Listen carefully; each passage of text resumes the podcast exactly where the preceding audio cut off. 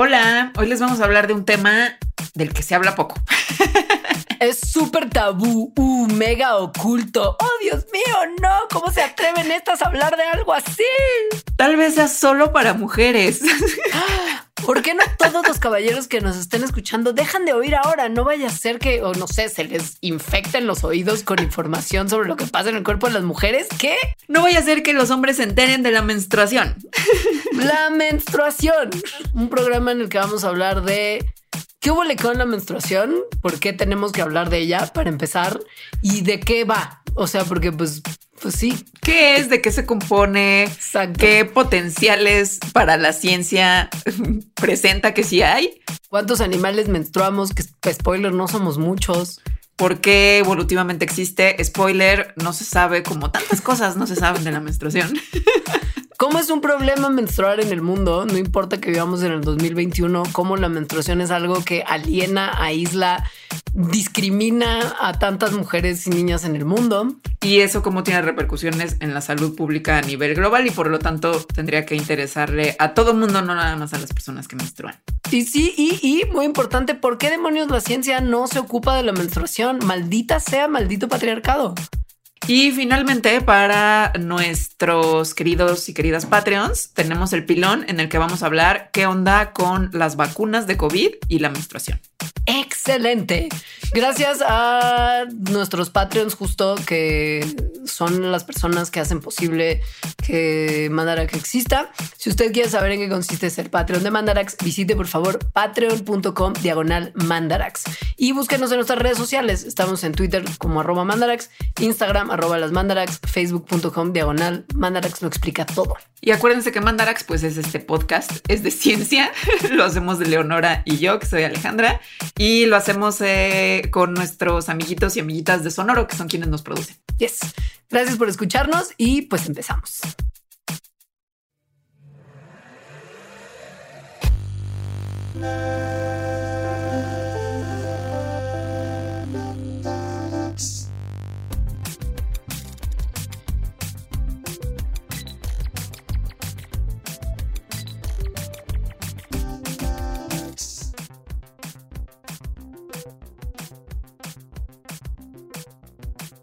Hola, amiguitas, amiguitos, amiguites. ¿De qué creen que vamos a hablar? Ha sido un misterio para toda la gente que forma parte del grupo de Telegram de los Patreons de Mandarax, porque Mandarax tiene mecenas que hacen que pues la gente pueda cobrar por hacer Mandarax, que es una cosa muy novedosa y muy mágica. Gracias a todos ustedes. Y ha habido como mucha intriga porque se avisó que iba a haber esta grabación de Mandarax, pero que sería un tema sorpresa, misterioso y súper mega tabú. Y entonces la gente fue como, oh my God, ¿qué puede ser lo que van a hacer? ¿Qué va a ser el programa de hoy?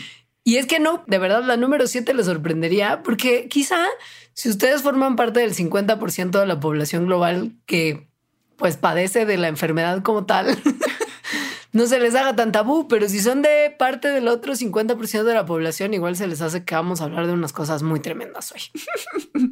Yo tengo mi chiste de tía que no me aguanto ya más a decirlo, y es que hoy Por vamos favor. a hablar de Andrés. Uy, el otro día estaba platicando, estaba platicando con una morra de eso. Y fue muy ¿De loco porque fue como, sí, o sea, como que surgió esa, eh, como esa expresión. Y yo además fue como de, güey, a mí me saca extra de onda porque mi hermano se llama así. Entonces, entonces como que no quiero tener nada que ver con, con esa manera de llamar a la menstruación como tal, a la que yo defino como la enfermedad de la feminidad o la enfermedad de la mujer. Porque te azota una vez al mes y duele un buen. A mí no me duele nada, y a muchas Y a mujeres sí, tampoco. güey. Pero justo vamos a hablar de que no es enfermedad Leonora. No, no es.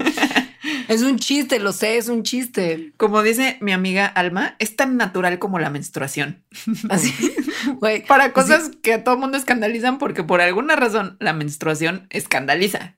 Así de, pues ya sé que no es una enfermedad, pero tampoco se llama Andrés y así le dices. No le digo así, nunca le he dicho así, me parece lo peor. A ver, la menstruación, Andrés, el que te visita cada mes, Mm. el periodo, mm, la regla, La regla. estás en tus días, estás mala, muchas formas. Muchas, muchas formas. Sí. La única correcta, quizá la ideal, la oficial, es menstruación. Así es. Y muchísima gente en el mundo menstrua. O sea, hoy, hoy, hoy, sí. el día de hoy, 300 millones de personas están menstruando. O sea, hoy están menstruando. Pues no es que haya 300 millones de, personas menstruantes, sino que no. literal hoy. Hoy coincidimos 300 millones de personas que nos está bajando. Así es, así es. Ahora, esto es una cosa que pasa mucho tiempo de la vida de las mujeres y este, este número a mí me sacó mucho de onda porque sabía que era un tiempo importante, pero no sabía que tanto en realidad. Si sumas los días que una persona menstrua en promedio, tendrías algo así como 2.300 días que si te clavas y los pones en años, son siete años. O sea, siete años de la vida de una mujer menstruante está menstruando. es un montón. Siete años. Siete años es un buen. Siete, Sí, es un buen. Y un buen de la gente menstrua. O sea, no hoy, hoy, hoy. pero más o menos un poco más del 25% de la población mundial está en edad menstruante. O sea, van a menstruar hoy o, o en algún momento dentro de poco. Exacto. Y pues aun cuando hay tanta gente en el mundo que menstrua, no en todos lados se menstrua igual. De hecho, si uno estudia las sociedades occidentales, hoy en día se menstrua más porque antes, en el pasado, las mujeres se embarazaban antes, tenían más bebés, pasaban más tiempo en los periodos de lactancia y sobre todo en comunidades donde no hay muchas posibilidades de tener acceso a métodos de control de la natalidad o que de plano directo no se puede, ¿no? Y, o sea, bueno, en el pasado se embarazaban antes y también eso pasa justo en comunidades donde hay poco acceso al control de la natalidad.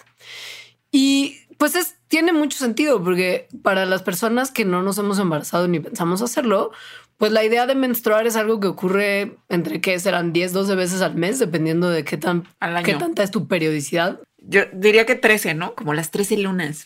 Puede ser también, sí, claro. Son 13 veces al año. Eh, pon tu 12, 13. Y durante pues todos los años que menstrues. Pero si te embarazas y después tienes tu periodo de lactancia, pues pueden haber como periodos de dos, tres años en los que no te baja. Sí. Y entonces, pues sí, nuestra sociedad occidentalizada es más común menstruar todo el tiempo, pero en otras no. Pero mucho más. O sea, se cree que en el pasado, justo en el pasado, sociedades sin mucho control de la natalidad a través de métodos anticonceptivos como las pastillas, es decir, hormonales más bien. Em, en estas sociedades se cada mujer menstruaba entre 40 y 100 veces durante toda su vida.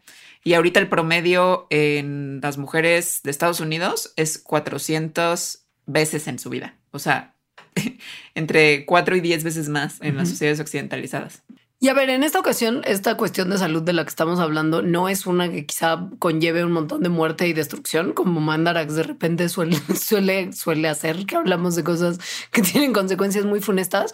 Pero la realidad es que la menstruación es una cosa tan común en tanta gente del mundo que a muchísima gente menstruante le causa tantos problemas que finalmente impactan en la estructura social como tal.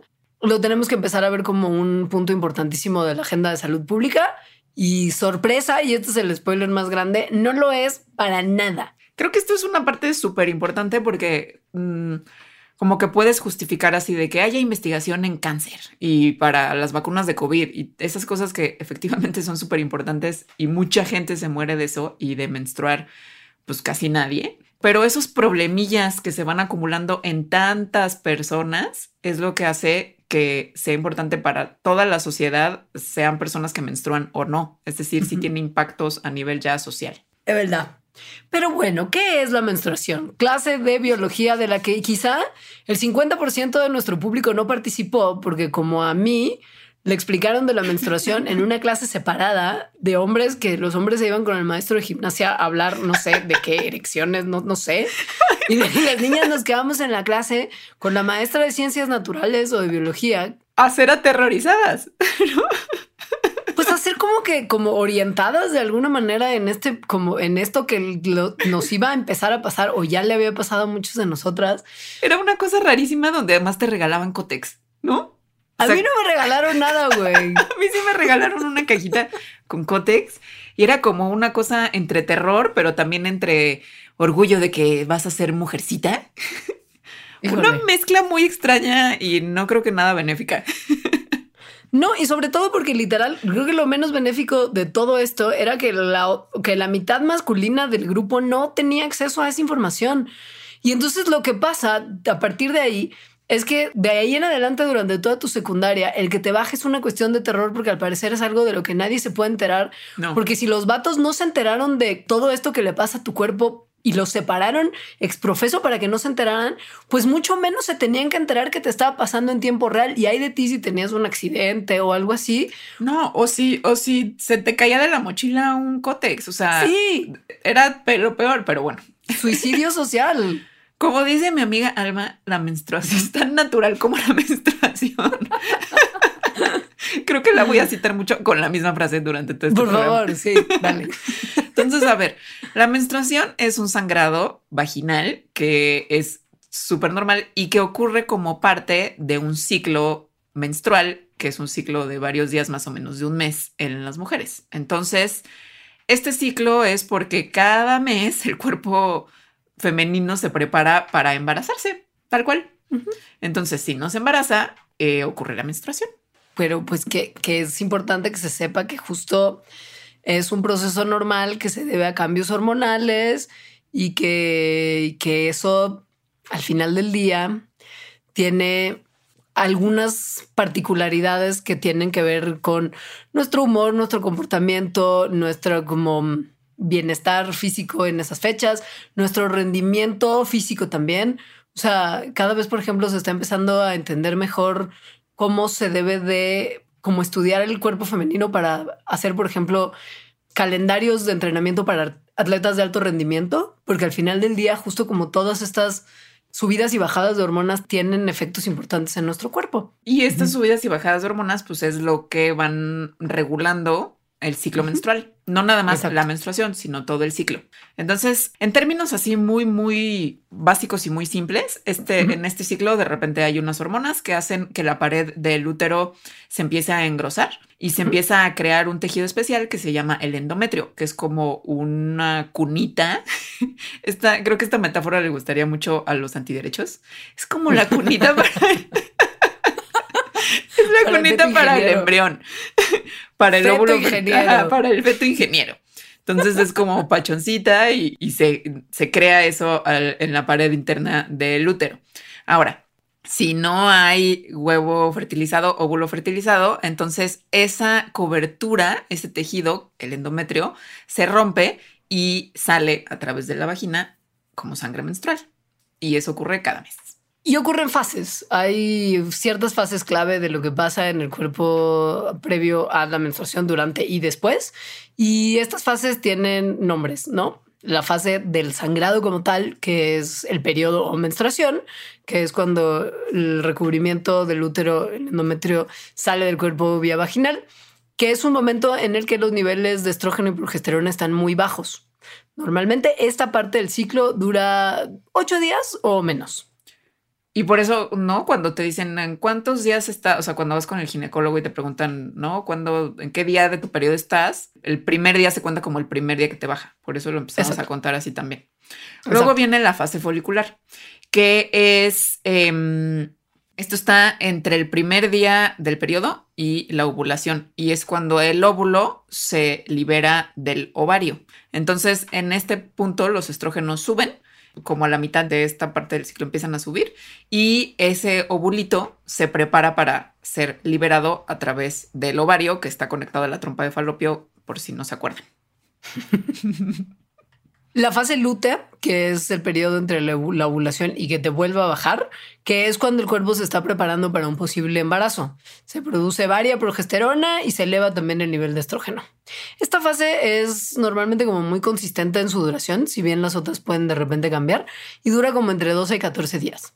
Y luego viene la fase premenstrual, que estos son los días justo antes del periodo en la que varias mujeres, pero no todas las mujeres, pueden presentar ciertos síntomas que además son súper diversos, o sea, se han registrado unos 150 síntomas del síndrome premenstrual que se deben en su mayoría, aunque también puede ser otras cosas, porque como vamos a ver, hay mucho misterio de la ciencia en la menstruación menstruación se deben a que hay de repente una caída muy rápida de los niveles hormonales en esta parte del ciclo menstrual. No sé si se clavaron con lo que dijo Alejandra, que es que son 150 síntomas más o menos los que se han registrado asociados con el síndrome premenstrual.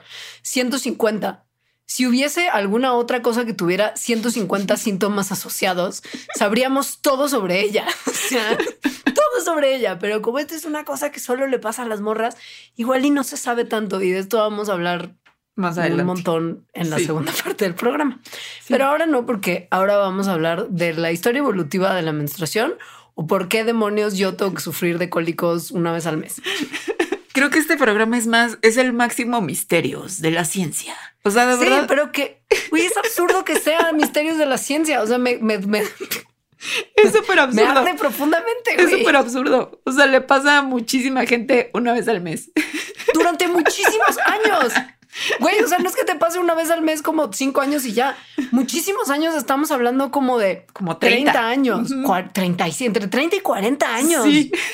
¿Qué? Güey, no.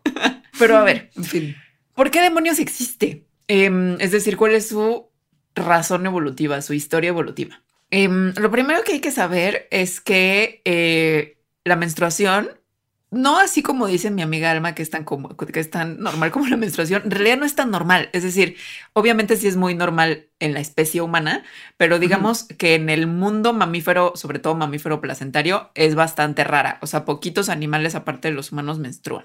Y que es raro porque como que pensarías que si tiene que ver con los órganos reproductivos femeninos, pues en animales que tienen una forma similar de reproducción a la que tenemos nosotros, sería común. Sí. Pero no, o sea, quizá algunos primates, eh, una, pues una minoría realmente después muy, son muy minoría. 84 especies de 5149. o sea, 5149 son las especies que se tienen registradas de mamíferos placentarios, que son Ajá. justo los mamíferos que tienen placenta y que tienen un periodo gestacional que es más largo que su ciclo ovárico, pero bueno, o sea, los mamíferos placentarios son casi todos los mamíferos, menos los raros, ¿no? O sea, los de Australia. Me encanta cómo lo agrupaste, lo resume todo muy bien. Sí, o sea, es como piensa en cualquier mamífero y seguramente va a ser un placentario, o sea, cualquier chango, elefante, jirafa, caballo, eh, vaca, perro, gato, foca, no sé. Sí, vas a Australia y entonces hay marsupio. Exacto. Es como sí. de gente rara. Entonces estamos hablando de los, de los placentarios y de los sí. placentarios que tienen pues esta estructura y forma de reproducción similar a la humana.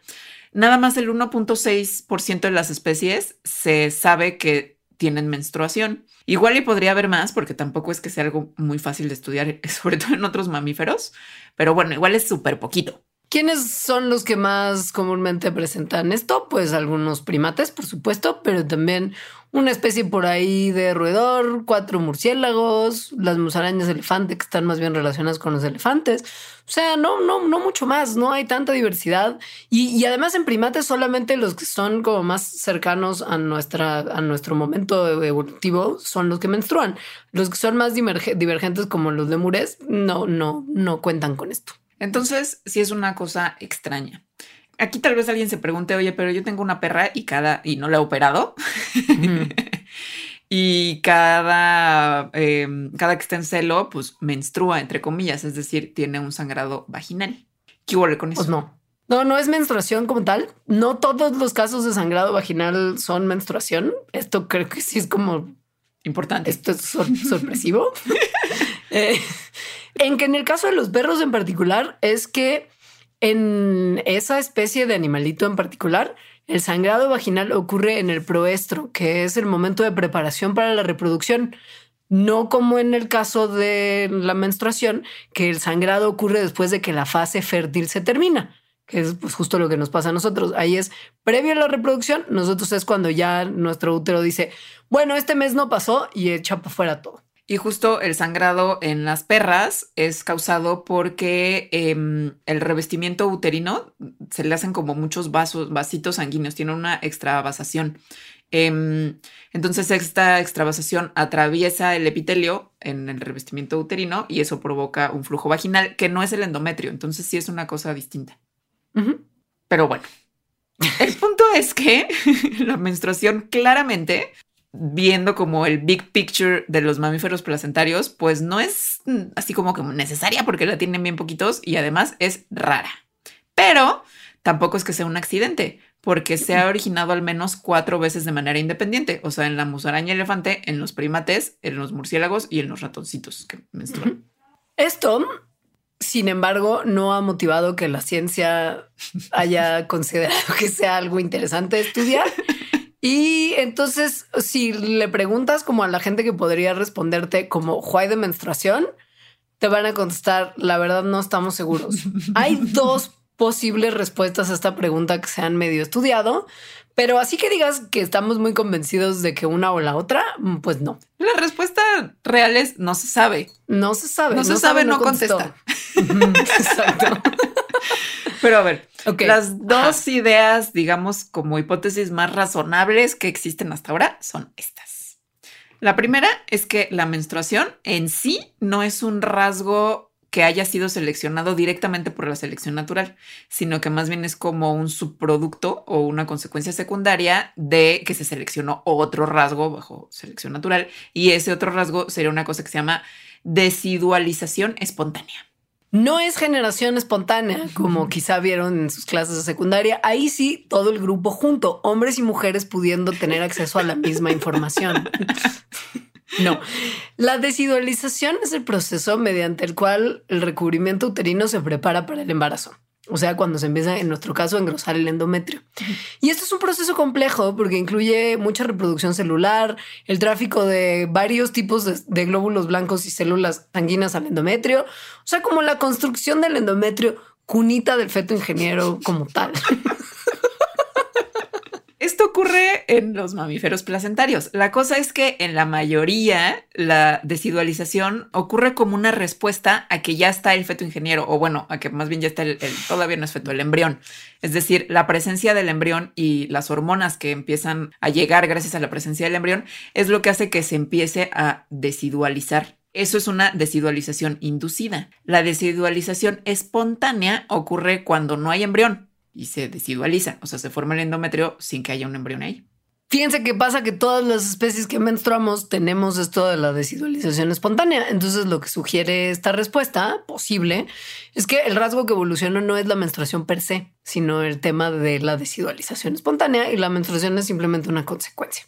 Ahora, pues ya, asunto arreglado, no es la menstruación, lo importante es la desidualización, pero la desidualización tampoco se sabe.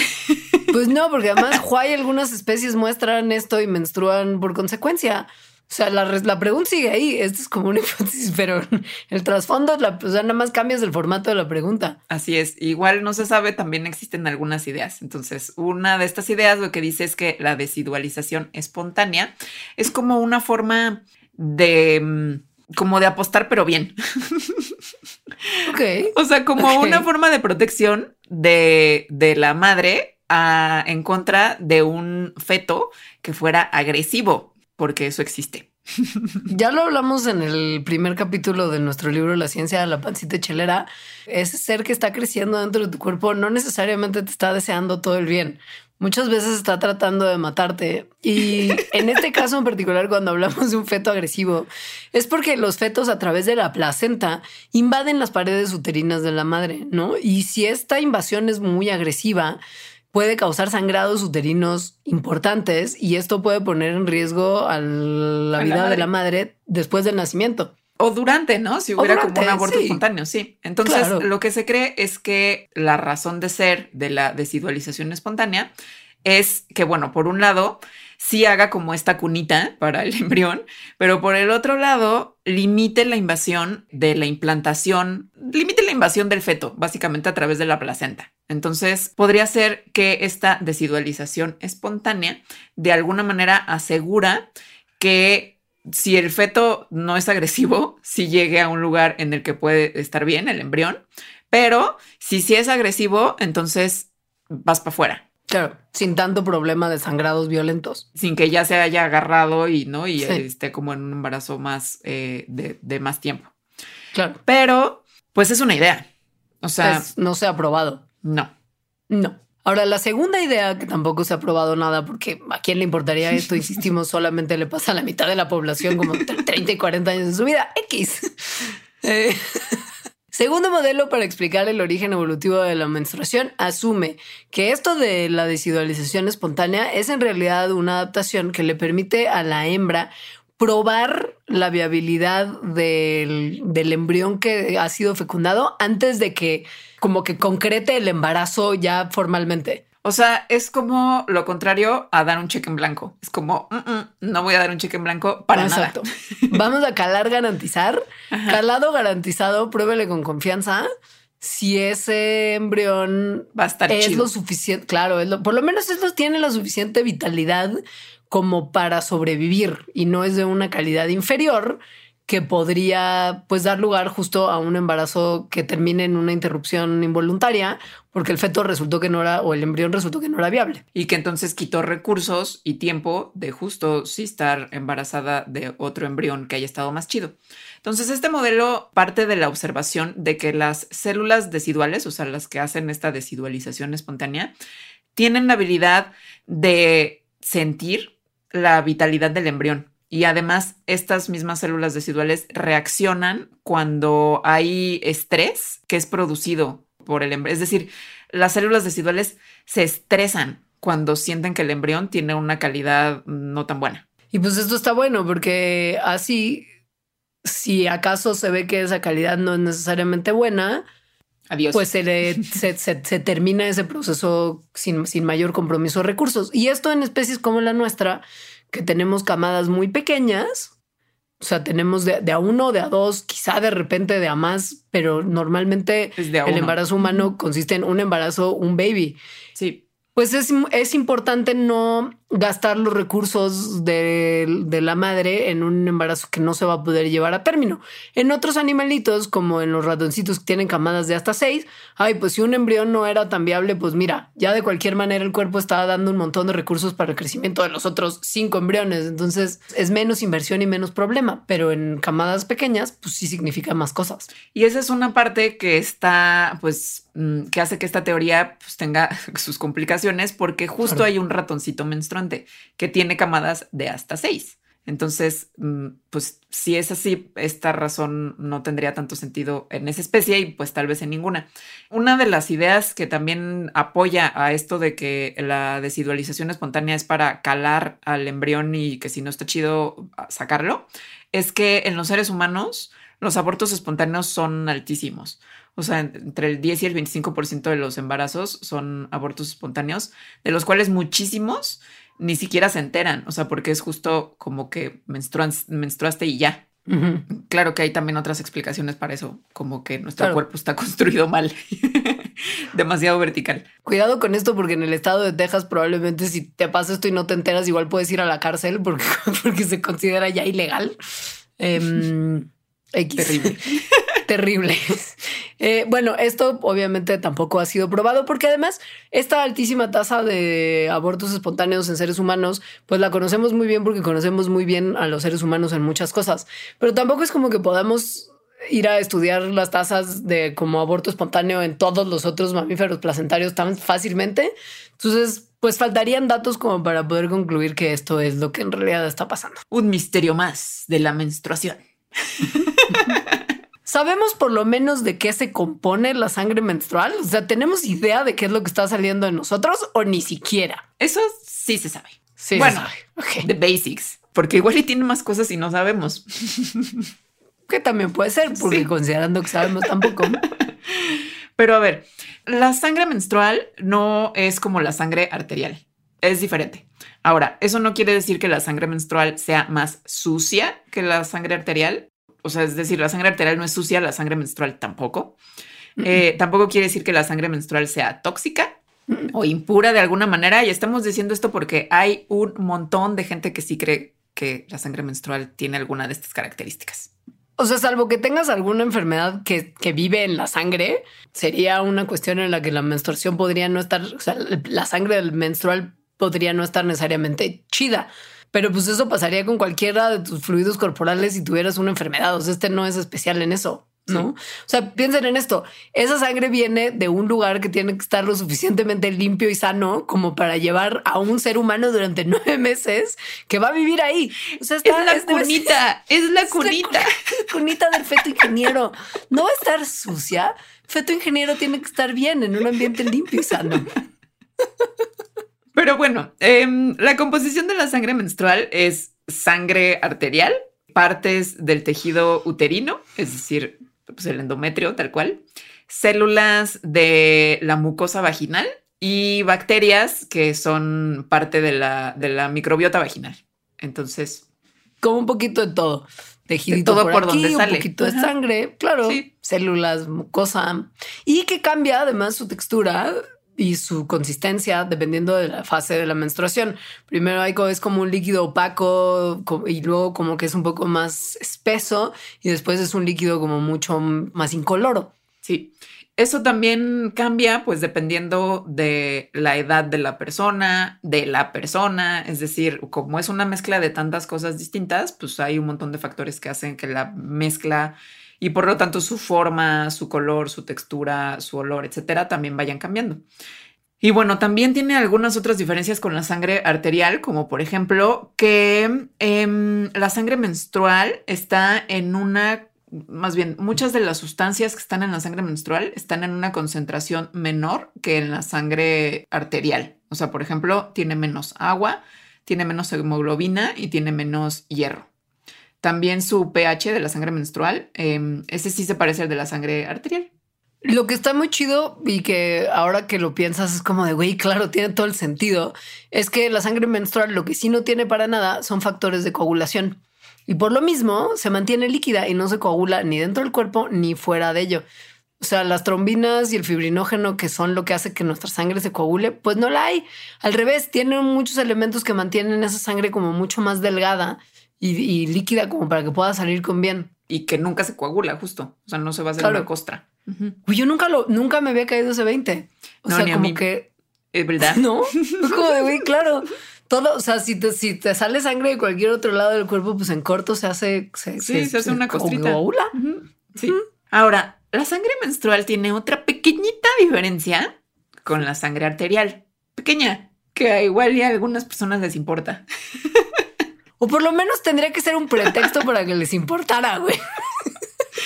que es que tiene células madre.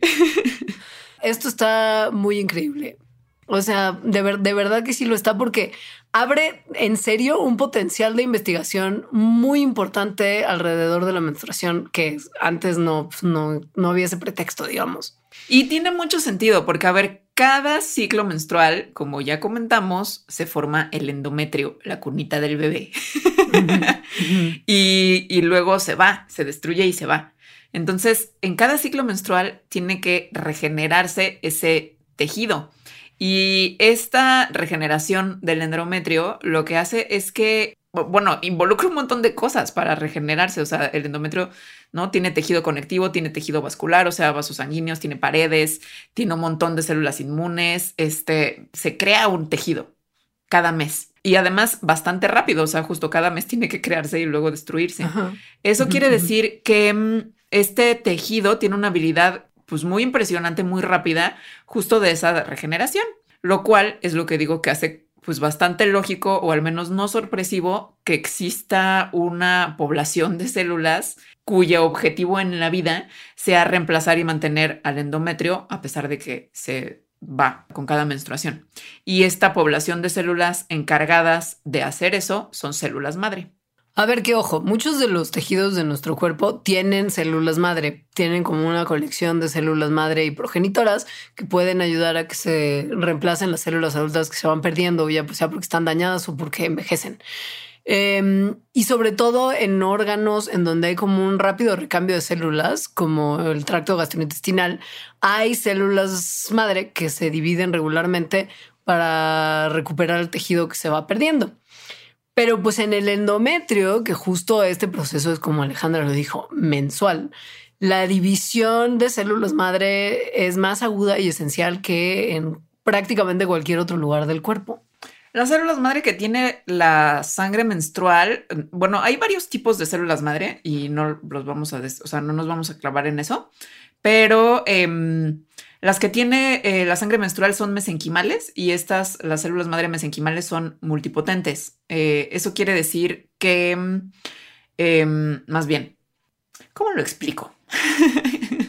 pues mira, no son las que se podrían diferenciar en cualquier tipo de célula que el cuerpo humano necesita, sino que se puede diferenciar en una serie de células que tienen todas que ver con más o menos lo mismo, pero que no necesariamente, o sea, no podrías de ahí dar lugar a un organismo completo. Esas serían como las totipotenciales. Que son las, las mesenquimales. solamente embriónicas. Solamente.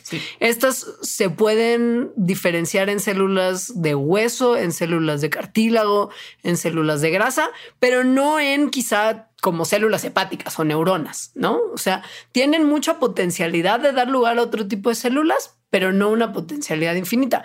Sin embargo, pues de ahí sí salen un montón de cosas que el endometrio necesita y esto es una cosa que es muy importante. Y hay otra cosa importante que es que las células madre multipotentes, multipotenciales, como las de la sangre menstrual, se pueden inducir, o sea, sí hay tecnología para inducirlas a que se vuelvan totipotenciales. O sea, como que den un paso para atrás. Exacto. Entonces eso es importante. Mm. Pero bueno. Es muy importante. Así solitas, las células madre mesenquimales, o sea, como las que tienen la sangre menstrual, pueden diferenciarse en osteoblastos, o sea, las células que forman los huesos, en condrocitos, que son las células que forman cartílago, y en adipocitos, que son las que forman grasa. Y salen de un montón de lugares, como la, eh, la, médula ósea, la sangre periférica, el tejido adiposo, el cordón umbilical, son las famosas células madre del cordón umbilical que la gente guarda y también están en la placenta. Y también son muy famosas las de las de las de la médula. Y de una forma horrible te la sacan. Horrible, duele un montón. Pero pues resulta que también se pueden sacar cada mes de la menstruación. Y a ver, ¿por qué nos importa esto? Porque son de las células madre más usadas para medicina regenerativa. O sea, se usan para tratar un montón de enfermedades como desde desórdenes neurológicos, isquemias cardíacas, diabetes, enfermedades pues de hueso y de cartílago, que son las células a las que normalmente se diferencian las mesenquimales. Entonces, esto que en el fluido menstrual haya células madre que se pueden diferenciar en todo esto es como, wow, esto es importantísimo.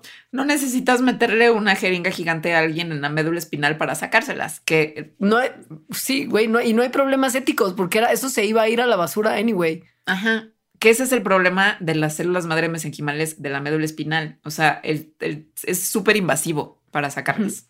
Entonces, en 2007, o sea, hace no tanto tiempo, se descubrió porque misterios de la ciencia de la menstruación, oh, no, es de mujeres, las mujeres son tan misteriosas. en 2007 se descubrió que, eh, que, la menstruación, la sangre menstrual, tiene células madre eh, mesenquimales. Y entonces, a partir del 2007, pues ha habido una serie de estudios. La verdad es que no tantos, ni tampoco se le ha dado un, o sea, casi nada de, mm, o sea, no forma parte de las noticias. Pero bueno, a partir de 2007 sí se han hecho una serie de estudios que se enfocan en las células madre de la, de la sangre menstrual, que lo que sugieren es que, es que son increíbles. o sea, son. que son mejores que las de la médula espinal para los tratamientos médicos. Y es que esto tiene que ver con varias cosas. Por ejemplo, que se reproducen mucho más rápido que las de médula ósea, que son súper estables genéticamente, que tienen una capacidad de diferenciación súper grande. O sea, que no solamente se pueden diferenciar en lo que habíamos hablado como adipocitos y condrocitos y osteoblastos, sino que también se pueden diferenciar en células endoteliales, que son las que van para piel y tejido epitelial células cardiomiocíticas, o sea, las de músculo cardíaco, neuronas cartilaginosas, fibras musculares, respiratorias, pancreáticas, hepáticas. O sea, básicamente de todo lo de lo que te podrías enfermar que necesitas, quizá que te pongan un parchecito de células madre que arregle, justo todo eso se puede lograr diferenciar las células madre menstruales. Y de los estudios que se han hecho, ya se han visto algunas aplicaciones que podrían tener, porque la mayoría de estos estudios no se han hecho todavía en seres humanos, sino en, en ratones pero son muchísimos. O sea, de hecho los vamos a decir así como rápidamente. Que es en enfermedades hepáticas, que como ustedes saben, el, hígado es el baby Jesus del cuerpo. Entonces, si te enfermas del hígado, pues es un problema muy grave. Se ha visto que las células madre de la menstruación pueden ayudar para la fibrosis y para la falla hepática fulminante. También pueden ayudar para la diabetes tipo 1, que sabemos que es cuando no estás necesariamente produciendo toda la insulina que tu cuerpo necesita para metabolizar la glucosa. Y esto, pues, como pues no hay muchos donadores de páncreas, que son es el órgano que produce la insulina, tiene muchos pacientes que, que, que la padecen alrededor del mundo.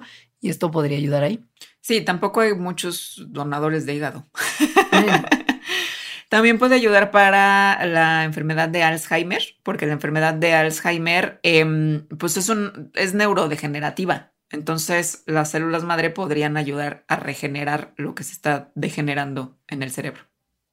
Y también podría ayudar para algunas cuestiones de cicatrización, o sea, para reparación de heridas en vez de que se formen unas cicatrices complejas que tardan mucho en formarse, esto podría permitir una cicatrización mejor y más rápida y con mejor formación de vasos sanguíneos en el área nueva de piel que se hace. ¿Qué digo? Que tú, o sea, cuando tú te cortas con una hojita de papel o con un cutercito o algo así en la casa, pues no necesitas esto, pero una herida muy grande puede tardar mucho en cicatrizar y traer muchos problemas. Entonces, si esto puede ayudar, está increíble. O para personas que con quemaduras también. También, por ejemplo, claro. Y un montón de otras cosas, cosas que tienen que ver, por ejemplo, con el corazón, o sea, como infartos al miocardio, cosas que tienen que ver con los ovarios y enfermedades en los ovarios. Sí, para un montón de cosas. Eso es lo que se sabe más o menos que está increíble de la composición de la menstruación y nos deja en evidencia qué tan misterios de la ciencia hay que todavía no se resuelven.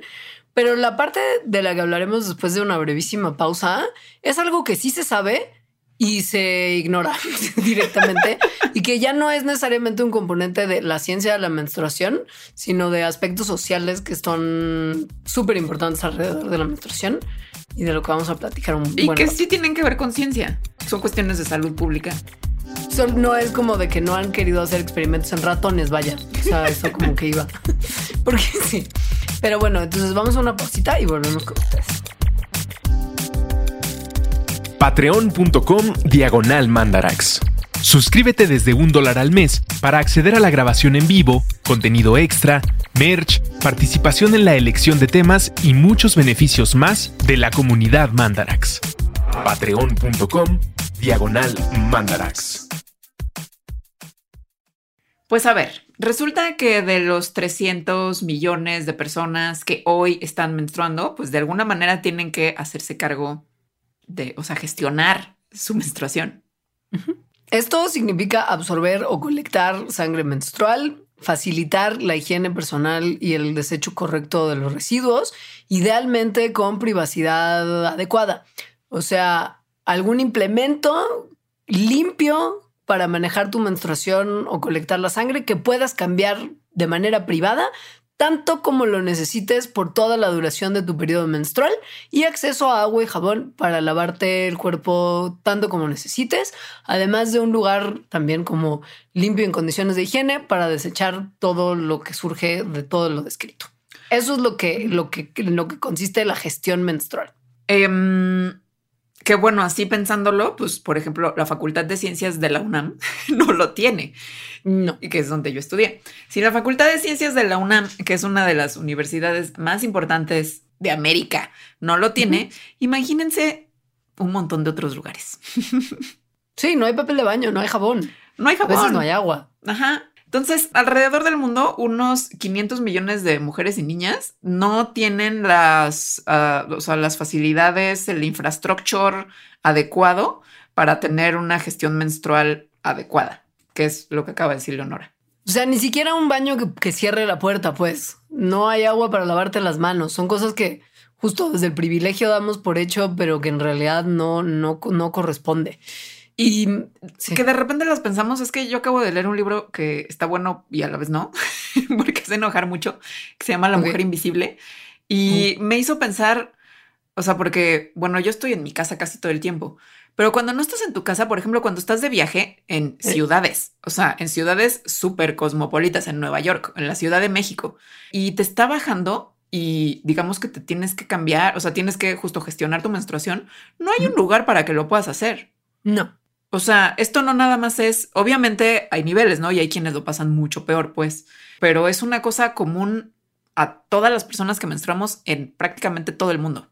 Y pues súmale que además hay un montón de culturas en los que la menstruación no solamente es complicada en términos justo de infraestructura y logística, sino que también directo las mujeres que están menstruando son consideradas impuras y se excluyen sistemáticamente de las actividades del día a día, o sea, educación, empleo, prácticas culturales y religiosas, simplemente no se pueden practicar durante esos momentos porque asco, porque mujer impura.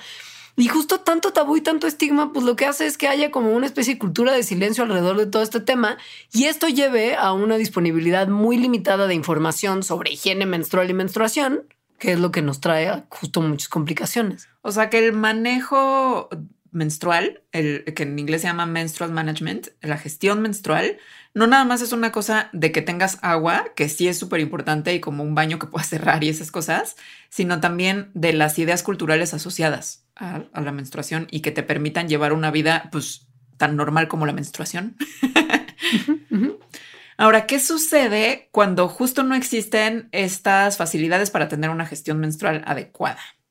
Pues lo que sabemos, que en realidad tampoco es que sea como de, ay, wow, cuántos estudios gigantescos se han hecho, porque pues tampoco es tan, tan sencillo, pero lo que se sabe a partir de estudios que típicamente vienen de o sea, que consisten en recabar percepciones, opiniones y experiencias de mujeres y niñas contadas directamente por ellas, que son más bien como descriptivos que... Sí, cualitativos. ajá, como cualitativos en vez de cuantitativos. Y si llegan a ser cuantitativos son pequeños. Pues básicamente lo que, o sea, lo que se sabe tiene sobre todo profundas repercusiones en momentos juveniles de la vida de las mujeres, que se traduce en ausentismo escolar. O sea, esto es el gran problema más grande de todo y el que más se cita. Entonces, antes de, hablar de eso, mm, en esto de cuantitativos y cualitativos, no queremos decir que unos sean mejores que los otros. Eh, de hecho, en este caso particular de la gestión menstrual, los estudios cualitativos, que es básicamente lo único que hay, pues han sido súper importantes porque gracias a eso se sabe todo lo que se sabe. Y además justo son las voces como directamente de las personas que están viviendo la situación. Sin embargo, los estudios cuantitativos son necesarios para otro tipo de cosas, o sea, como por ejemplo para saber qué acciones implementar, qué cosas funcionan mejor que otras, qué tanto está afectando en ciertos aspectos de la vida y qué tanto no. En fin, también son necesarios esos y esos es de los que casi no hay. Claro. Pero bueno, lo del ausentismo escolar está por todos lados. O sea, yo lo he visto de verdad en, la página del Banco Mundial, en la página de la UNICEF, o sea, ahora en, ¿no? con todo esto de la ley de la menstruación en México, pues también como que sale mucho en los medios. Y lo que dice es que 40, eh, en México, 43% de niñas y adolescentes prefieren quedarse en casa durante su periodo menstrual que ir a la escuela. 30% utilizan papel de baño en lugar de toallas sanitarias. Y 76% piensa que los baños de sus escuelas están sucios. El 73% se lava las manos en sus escuelas sin jabón, como las de la Facultad de Ciencias. ¿Verdad? Esas últimas dos estadísticas son muy de la Facultad de Ciencias. Sí. O sea, los baños están sucios y no hay jabón. Digo, hace como 20 años que tú y yo no vamos a la Facultad de Ciencias. Ojalá haya mejorado. Vamos a pensar que sí. Pensemos en lo mejor. Ahora ya todo seguro es diferente. Pero bueno, el efecto no es nada más en muchos de los casos que pues unos días al mes no vayas a la escuela. Para muchas de estas niñas y adolescentes es posible que el ausentismo escolar sea permanente, o sea, que dejen de asistir a clases e interrumpan su aprendizaje y esto obviamente hace que disminuya su participación activa en la sociedad y se genere desigualdad. O sea, lo que estamos diciendo que está muy fuerte es que el hecho de que niñas, adolescentes y mujeres menstruen contribuye a la desigualdad hacia estos grupos que de por sí ya tienen mucha desigualdad por otras razones. Por una, por una cosa fisiológica a la que están asociados un montón de estigmas y tabús. Pero bueno, otras cosas además del ausentismo escolar que están asociadas a una gestión menstrual no adecuada son infecciones en el tracto reproductivo como vaginosis bacteriana, también incremento de infecciones de transmisión sexual, incluyendo el VIH, eh, pero otra vez, como no hay estudios de muchos números muy grandes y que sean cuantitativos, entonces la asociación entre la gestión menstrual y estas infecciones, pues es una asociación que es débil o de repente no se encuentra si se hace un metaanálisis, cosas así. O sea, no, no se sabe qué está causando la correlación si es que hay correlación. O sea, un ejemplo de esto, de que la correlación no se sabe si es por la gestión menstrual o por otras cosas asociadas, es que, por ejemplo, en África, que efectivamente esto que vamos a decir es muy heavy, em, hay mujeres que durante eh, la menstruación intercambian sexo por productos para poder gestionar la menstruación. Entonces, eso en sí aumenta la probabilidad o el riesgo de tener eh, infecciones de transmisión sexual. Pero entonces no es que esté relacionado con el manejo de los productos de la gestión menstrual o con las facilidades infrastructure, sino es que en esos días tienen más sexo para poder tener esos productos.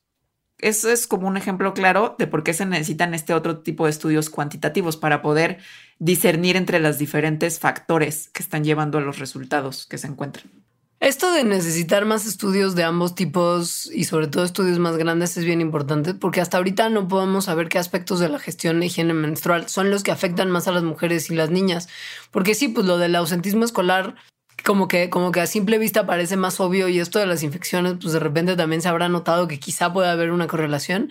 Pero, ¿qué tal el efecto de los cólicos, por ejemplo, que se invisibiliza o se subestima? O sea, hay gente que sufre dolor que, que, incapacita de, moverse de, un espacio, de un espacio en el que puedas estar como acostada lidiando con tu dolor. Y hay también pues todas las normas sociales negativas de la menstruación que pueden estar trayendo un montón de problemas, solo que no se están necesariamente haciendo la cantidad de estudios que se necesitan para ver cómo contribuyen en el bienestar de quienes menstruan.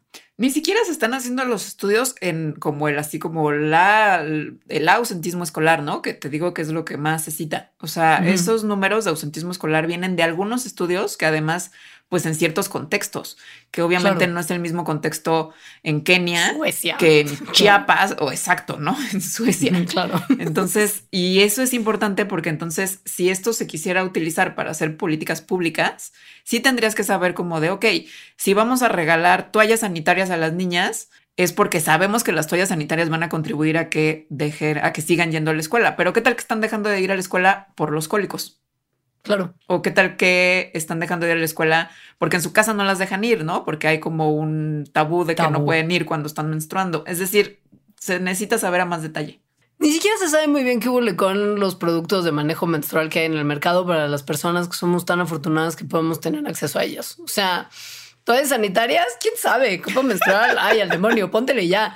Lo que más se sabe es lo que tiene que ver con el síndrome de shock tóxico menstrual, que está muy asociado con los tampones y que si tú abres una caja de tampones tiene un letrero que dice cuidado, peligro, danger, síndrome de shock tóxico y que todos los 13 años es justo de claro, perfecto. Entonces me voy a poner esto que quizá me da una enfermedad mortal. Suena todo súper bien. Qué bueno que voy a lidiar con esto hasta los 50. O sea, qué planazo. A ver, el síndrome de shock tóxico, seguramente para todas las mujeres que nos escuchan tienen el mismo trauma que nosotras y saben qué es, pero, pero tal vez los hombres ni tienen idea. No, nada, pues ¿por qué tendrían? No, si no fueron a la clase, los separaron, los mandaron a hablar de quién sabe qué. Díganos de qué los mandaron a hablar, por favor. Con su maestro de gimnasia. Hablaban, hablaban de, de sus partes reproductivas y lo que pasa con ellas. Hablaban de qué.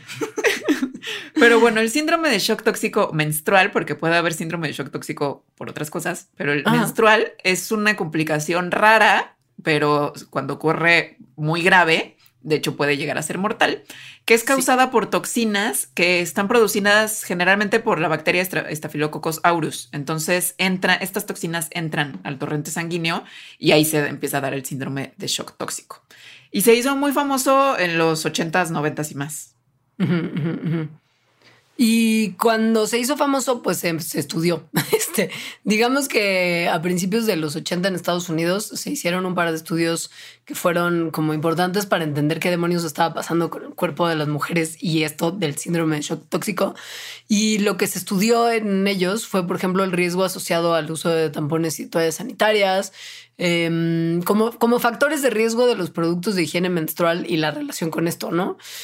Eh, y a partir de esos estudios se concluyó que ciertos materiales súper absorbentes de los tampones era lo que contribuía más al riesgo y que el uso prolongado de cada tampón era también importante. O sea, eran tampones mega absorbentes que te podías dejar puestos un montón porque pues, se rifaban durante varias horas y esto podía estar teniendo problemas súper importantes. Bueno, de hecho, los tuvo. O sea, a partir de eso es que los tampones dejaron de producirse con este material súper absorbente, que es un polímero, y empezó esta campaña de la que todas las niñas de los noventas y más nos enteramos, porque si era, o sea, yo sí lo veía por todos lados, ¿no? Y como la historia de esta modelo que le cortaron una pierna y bueno, sí se hicieron como... La modelo, la modelo Luis Miguel, sí es cierto. se hicieron entonces muchas campañas lo cual estuvo muy bien, este, en muchos lugares del mundo sobre el uso correcto de los tampones, es decir, cada cuántas horas se tienen que quitar. Como ya dije, se quitó, se dejó de usar este material súper absorbente y entonces ya todo chido. ya no hay que oh, estudiar esto más. no, nunca más, ni ningún otro producto, ¿eh? Porque esto era lo único que tenía importancia médica. Ya lo resolvimos, lo resolvimos en los ochentas, porque 40 años después tendríamos que seguir haciendo estudios epidemiológicos de este asunto. No, y además ahorita que se incorporó un nuevo producto de higiene menstrual que no se había usado como realmente jamás, que es la copa menstrual, ¿cuál sería la necesidad de hacer, por ejemplo, un análisis de riesgo que compare los riesgos de la copa con el riesgo de los tampones? O sea, los calzones menstruales, las toallas reusables, todas las cosas no desechables que ahorita están de moda pues no hay falla, ¿no? No hay necesidad de estudiarlas, que la gente las use y si en 20 años nos empezamos a como a sufrir otra vez de síndrome de shock tóxico porque no se tomó nadie la molestia de hacer estudios, pues ya se hará un estudio entonces como para encontrar la correlación. A ver, ¿o no? Estudios epidemiológicos, es importante que sean epidemiológicos, o sea, que realmente están midiendo el riesgo de cierta práctica contra el riesgo de no, o sea, no nada más viendo a qué gente le pasan cosas. Este, estos estudios epidemiológicos sobre el síndrome de shock tóxico menstrual se hicieron dos a principios de los 80, luego uno en el 99, otro en 2011, otro en 2020 y párale de contar. Ya está. Ahora, también no es que estemos en la total ignorancia, o sea, los últimos tres estudios epidemiológicos sí confirman que el síndrome de shock tóxico ha bajado muchísimo en incidencia, o sea que a partir de los 80 que se descubrió esto del material superabsorbente, se ha reducido entre 5 y 10 veces el síndrome de shock tóxico. O sea, pero de otras tecnologías para la gestión menstrual, pues no existen de este tipo de estudios. Y que ojo que las copas hay estudios, como hay evidencia que sugiere que las copas menstruales son seguras para la salud, pero como en muchos otros aspectos del tema de gestión menstrual, falta mucho research para poder concluir categóricamente que sí son la magia que muchas de nosotras suscribimos que son. Sí, o sea, no estamos con esto criticando la copa menstrual. Yo soy, yo soy su súper fan. Yo también, fan. Sí, súper, súper fan, me ha cambiado la vida, pero sí está muy chafa que no pueda, no, podamos tener la certeza científica de que estamos usando algo que según yo era más seguro que usar un tampón. No creo que sea más inseguro y justo hay evidencia que sugiere que no lo es, pero qué mal que no lo sepamos. Qué mal que a nadie le haya importado estudiarlo y por qué demonios es así. O sea, ¿qué onda neta? ¿Por qué no se han hecho estudios que tienen que ver con la menstruación y con la gestión menstrual? O sea, es obvio, bueno, para mí resulta muy obvio que es porque es un tema de salud de la mujer y como, como se ha visto, las preocupaciones por la salud de las mujeres son mucho menores que las preocupaciones por la salud de las cosas que le ocurren a los humanos en general. la salud femenina y la salud reproductiva en particular no son temas que llamen la atención de la investigación y el desarrollo. Y hay mucha falta de comprensión de la fisiología básica del útero y de la menstruación, que es ridículo. O sea, güey, es ridículo. Si buscas en PubMed menstruación, te aparecen entre 2011 y 2021 como 4000 resultados, pero si buscas la palabra semen, te aparecen 13000. Y esto, sinceramente, no es como por, o sea, esto es mucho más complejo, importante y significativo que la, o sea, que lo que implica ¿no? Vaya. Sí.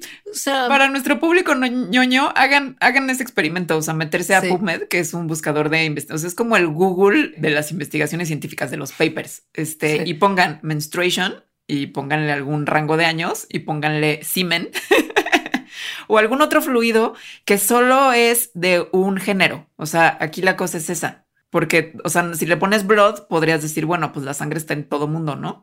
La menstruación no. Pero bueno, el semen No. tampoco. No.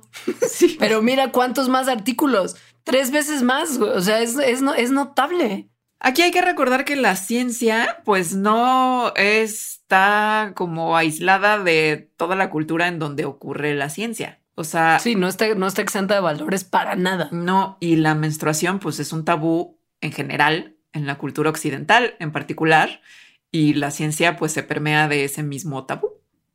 Pues eso hace que no se dé tanto dinero, que no haya tanto interés, que no se hable tanto, ¿no? Que lo estés estudiando, que la gente no quiera hablar de eso. Y lo que es tremendo es que esto es un proceso además hormonal, que justo lo decíamos al principio.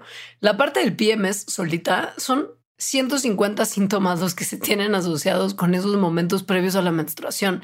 Y esto conlleva efectos físicos terribles entre cólicos, hinchazón, fatiga, enojo, malestar. Se te hinchan y duelen las chichis. O sea, pasan un montón de cosas en tu cuerpo y es como, no, no es importante. No lo estudiemos porque mira, Porque las mujeres de todas formas están enfermas porque la menstruación es una enfermedad, ¿no? La enfermedad de la mujer.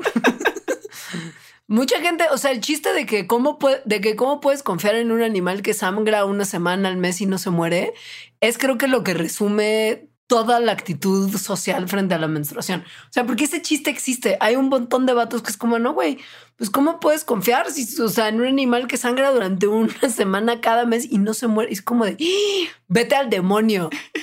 Y ese, ese dicho horrible que acabas de decir, Horrible, pues se parece mucho a lo que hace no tanto tiempo pensaba la ciencia sobre las mujeres y la menstruación. Horrible. O sea, a finales, finales del siglo XIX, los médicos pensaban que los cuerpos de las mujeres, dado que una vez al mes sangraban, menstruaban, entonces eran incapaces física y mentalmente de un montón de cosas que casualmente requerían, eh, eran las cosas que te hacían estar bien en la sociedad. O sea, como trabajar, dedicarte, por ejemplo, a la medicina. Durante esos días a las mujeres se les consideraba como que estaban enfermas, que por lo tanto entonces pues igual y mejor que no voten, porque pues mental, o sea, si, si el 25% de los días están malas de cuerpo y de cabeza, pues ¿cómo los vamos a dejar votar? ¿Y cómo los vamos a dejar estudiar? Y así, pues si no van a poder rendir en la escuela, eso es una cuarta parte de su tiempo de vida. No dejemos que coman cosas que puedan alterar su cuerpo porque esto solamente va a empeorar la enfermedad. No las dejemos ir de viaje ni visitar a gente porque esto también es una cosa problemática. Se pueden sobreexcitar sus órganos reproductivos con cosas que les despierten pasiones como escuchar música o ver cuadros o leer o ir al teatro. No, no dejemos que hagan nada de eso porque no vaya a ser que se les ponga peor la enfermedad. Esto que les estamos diciendo es real de lo que, Es real. lo que creía la ciencia médica a finales del siglo XIX. Es, o sea, con base en nada. Además, o Con base en vatos que decidieron que era así, sin evidencia, sin estudiar en nada, nada. Solamente eh, fue como sangran.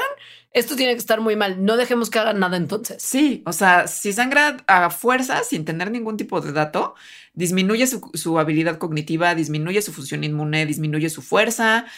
No son seres de confiar, porque pues todo el tiempo sangran, o bueno, mucha parte del tiempo sangran. No, ya eso súmale que pues en realidad sí hay muchas mujeres que tienen sangrados excesivos o cólicos incapacitantes. Entonces como, ah, mira, mira, ahí está la prueba, ¿no? Y es como de... Y el problema es que justo el problema también es ese, que como se patologizó la menstruación desde hace mucho tiempo, es decir, se toma la menstruación como una enfermedad, entonces cosas que sí pueden ser una enfermedad no se estudian porque son No. parte de esa enfermedad más grande que es la menstruación, como por ejemplo la endometriosis, que es una cosa muy tremenda y de la que se Mm. sabe muy poquito y que el promedio de diagnóstico para una mujer con endometriosis es de 8 años. O sea, de estar yendo al médico y que el médico pues no te diagnostique bien, de, de verdad, el promedio es ocho años. Güey, ocho años es muchísimo. Es muchísimo tiempo. de sufrimiento porque además se la pasan realmente mal. Entonces hay varias cosas de las cuales no vamos a hablar en este programa, pero que están asociadas a la menstruación y que sí son enfermedades o que sí son desórdenes, que justo no se les ha dado el énfasis que necesitarían porque el diagnóstico paraguas en el que viven es la enfermedad de la mujer. Claro. Ay, Bueno, esto, esto empezó a cambiar cuando se metieron mujeres a estudiar, el asunto.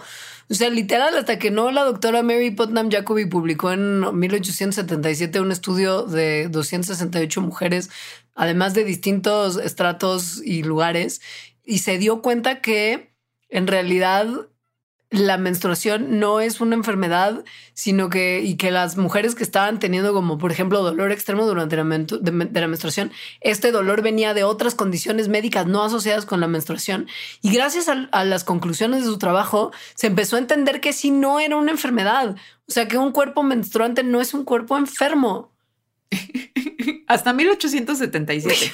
1877. Antes éramos así inválidas una cuarta parte de nuestras vidas. Inválidas, te digo. Después de esto, otra mujer, Clelia Duell Mosher, en 1890, hizo varias investigaciones sobre cómo las mujeres durante la menstruación podrían seguir siendo perfectamente funcionales. Y eso lo hizo con datos. O sea, estas dos mujeres sí hicieron ciencia. lo que más concluyeron porque sí. Lo que hizo ella fue analizar los datos de varios años en estudiantes de medicina de Johns Hopkins y encontró que no había evidencia de que la menstruación incapacitara a todas las mujeres.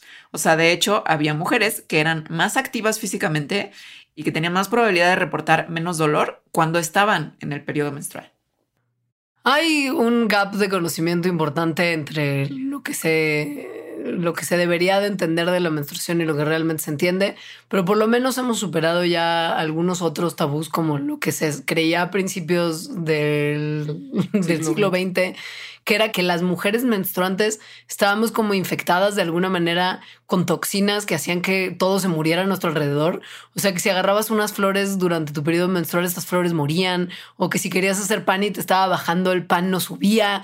O sea, como que la, como que la sangre menstrual llevaba una, una maldad ahí, como que hacía que todo lo que, lo que podía ser bonito no fuera bonito. Sí, que digo eso. Mm, siento que todavía existe como, como esos tabús y mitos alrededor de la menstruación, pero esto de lo que le estamos hablando era ciencia. Sí. O sea, era, un médico estudiando la menstruación en Viena quien empezó con estas observaciones anecdóticas de que eh, marchitas eh, a flores y haces que el pan no se suba y que fue quien propuso, bueno, no, y que más bien después, en, por ahí del 1950, o sea, ya estamos hablando de los 50. O sea, mi mamá nació en el 51. Esto es muy reciente. Es cuando en Harvard, nada más y nada menos que en Harvard, se propone que existen unas toxinas que nadie nunca vio, pero unas toxinas que eran las menotoxinas que estaban en la menstruación, que hacían que los animales se enfermaran. Y entonces su experimento, súper bueno, era inyectar era inyectar sangre menstrual en animales y observar qué les pasaba. Entonces algunos animales obviamente se morían, pero pues porque inyectar sangre así nomás, como ya vimos en el Mandarax de la sangre, no está bien. no, y, güey, hay bacterias también en la, o sea, hay, hay piensen que la sangre menstrual viene de un lugar donde hay una microbiota muy importante. Entonces, alguna de esas bacterias que nuestro cuerpo adentro vivo no está haciendo nada malo, quizás si se lo inyectas a un animal pues le pueda generar una infección. O sea, ¿qué onda? ¿Qué tipo de investigación fue esta? O la sangre se podía contaminar. Claro. Sí. Entonces, bueno, la conclusión es que o sea, la menstruación es un misterio de la ciencia porque la ciencia ha sido muy patriarcal. Eso no es un misterio, eso lo sabemos y es así. Y es terrible y es terrible en algunas cosas que tienen que ver con el avance mismo de la ciencia hoy en día. Y para las personas que son Patreons, este Mandarx continuará hablando de una cosa que tiene que ver con justo desarrollo científico muy actual y muy vigente, muy coyuntural. Y la menstruación tiene todo, es todo el tema relacionado con las vacunas COVID y la menstruación. Entonces es un excelente momento para ir a patreon.com de Onal Mandarax y ver cómo se pueden hacer parte de nuestra comunidad de gente buena onda que permite que Mandarax exista y así que escuchen este piloncito para Patreons porque pues el Mandarax normal, así ya así casual. Muchas gracias por escucharnos y quienes son Patreons pues ahorita les platicamos sobre las vacunas y la menstruación. Adiós. Bye.